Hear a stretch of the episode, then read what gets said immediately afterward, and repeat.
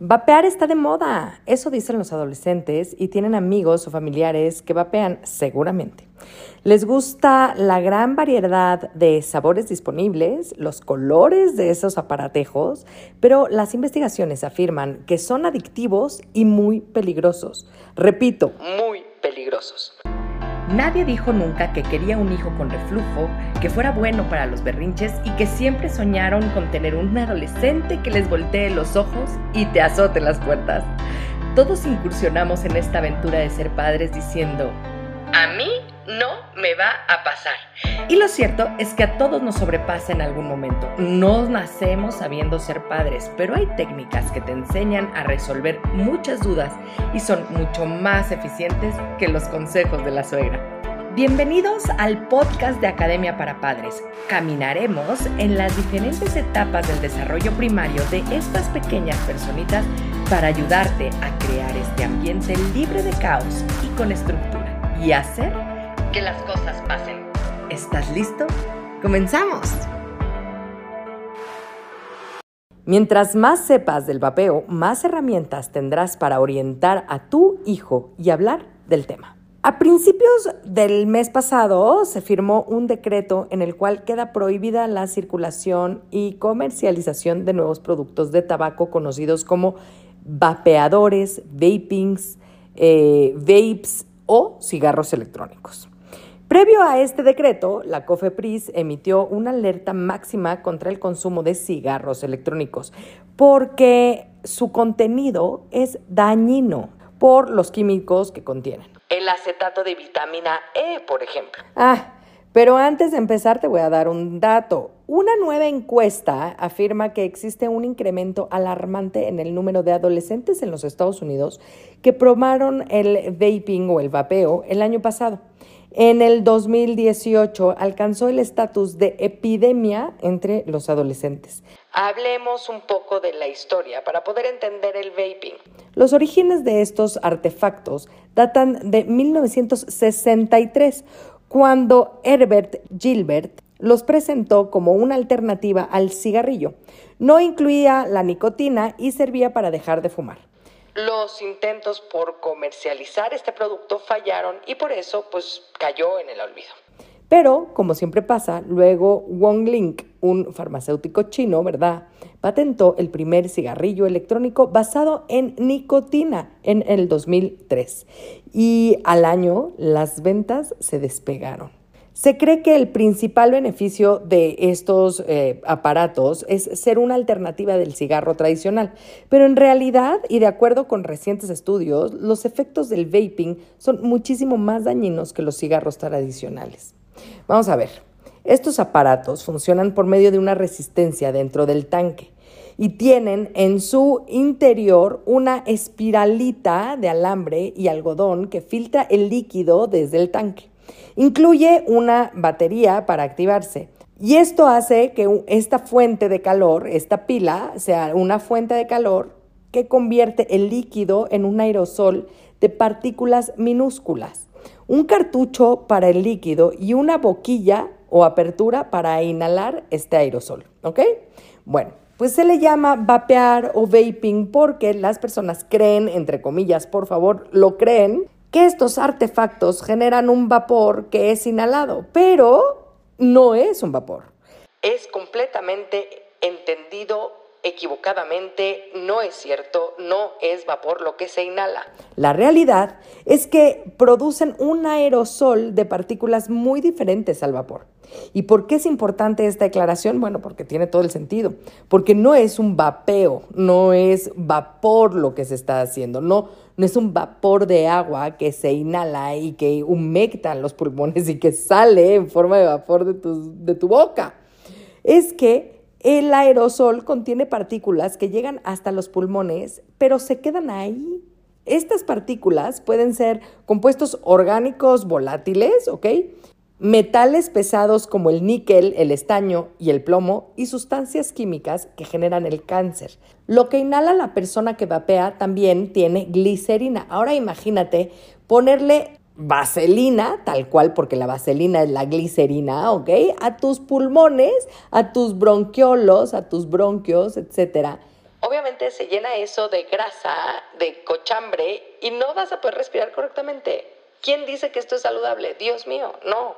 Inhalar el humo de segunda mano es también un riesgo para la salud de las personas que están cerca de los vapeadores. Pero una amiga hace poco me decía, yo prefiero que mi hijo vapee a que fume. A ver, no nos podemos engañar. Claro que tiene nicotina. Es la sustancia adictiva del cigarro, ¿ok? Entonces, obviamente le ponen mucho mayor eh, porcentaje de nicotina para hacerte además a más adicto.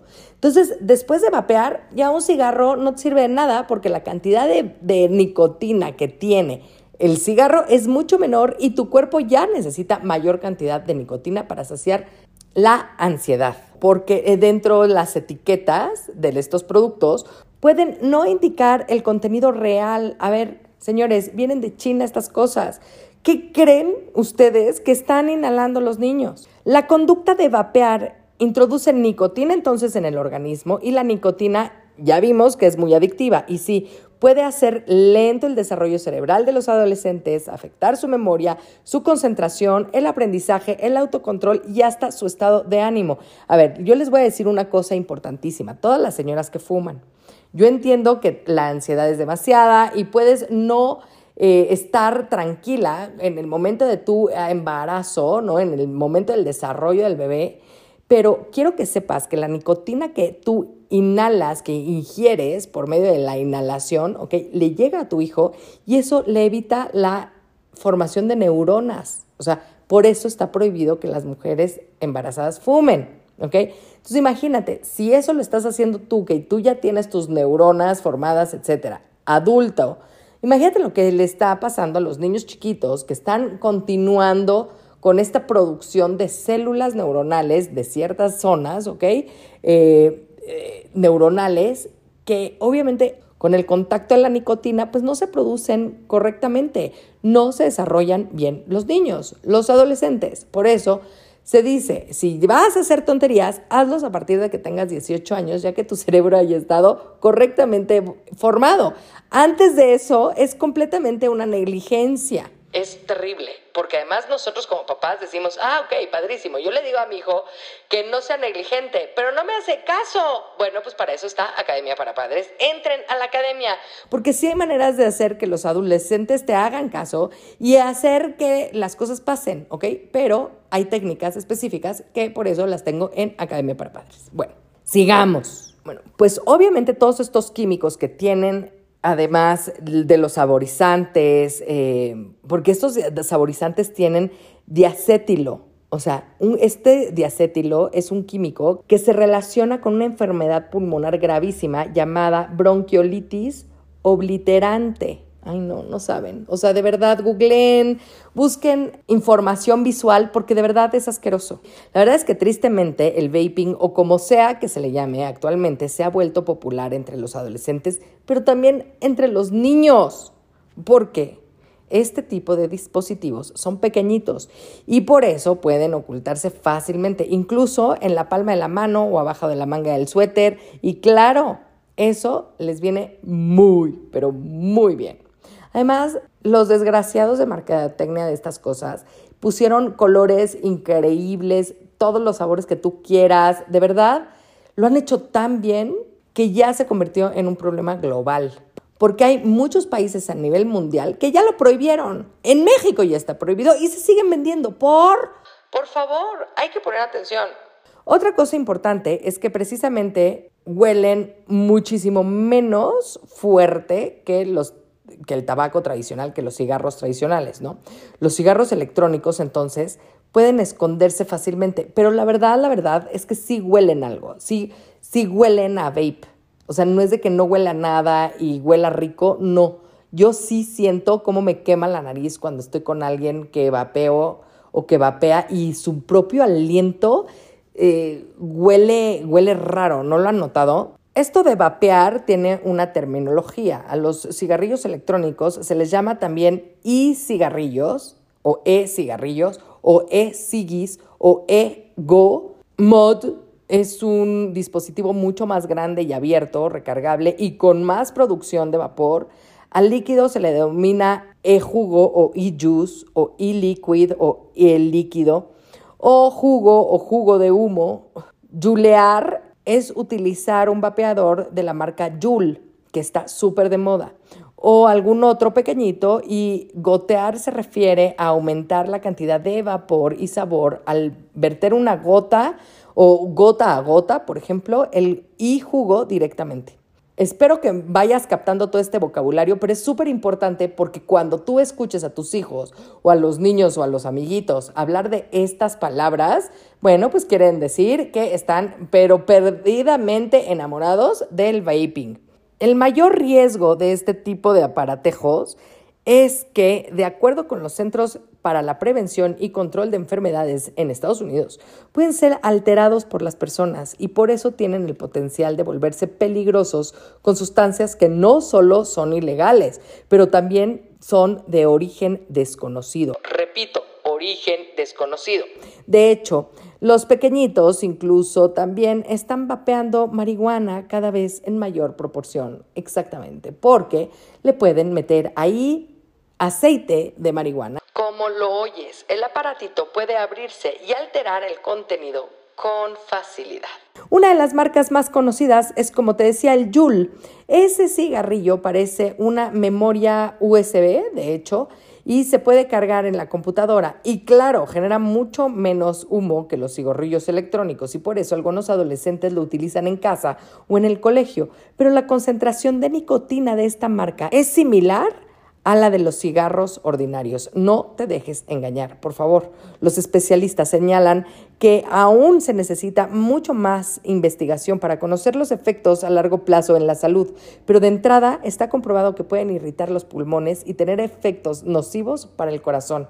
Hay niños que ya se han muerto por esto. Además, los estudios indican que el vapeo entre los jóvenes está ligado al uso posterior de los cigarrillos tradicionales.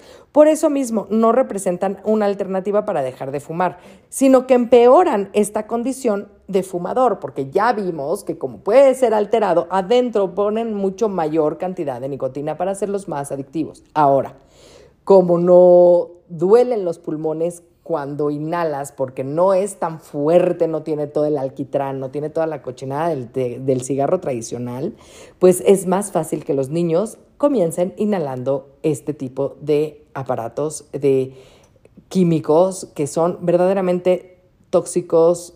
¡Qué horror! Pobre de nuestros hijos. Tenemos mucho trabajo, señoras y señores. De verdad, es muchísimo el trabajo. Tenemos que estar encima de ellos, verlos todo el tiempo, hablar con ellos, tener una conexión increíble con ellos para poder entender qué es lo que están viviendo y qué es lo que está pasando. No podemos darnos el lujo de voltearnos hacia el otro lado y dejar que estos niños se eduquen solos porque ya nos cansamos. O sea, yo sé que estoy cansadísimo. De verdad, yo también me he cansado. Yo también me he hartado de ser mamá. Y miren que tengo ya más de 21 años de experiencia. Pero de verdad, no podemos. No podemos. Si nosotros no podemos atención, ¿quién lo va a hacer? Nosotros somos las del trabajo, ni modo, tuvimos hijos, pues sí, así es la vida. Nos arrepentimos tal vez en algún momento de nuestra vida. Sí, señores, yo también dije, ¿en qué momento? En algún momento. Y tuve dos, y ahora tengo tres, ¿ok?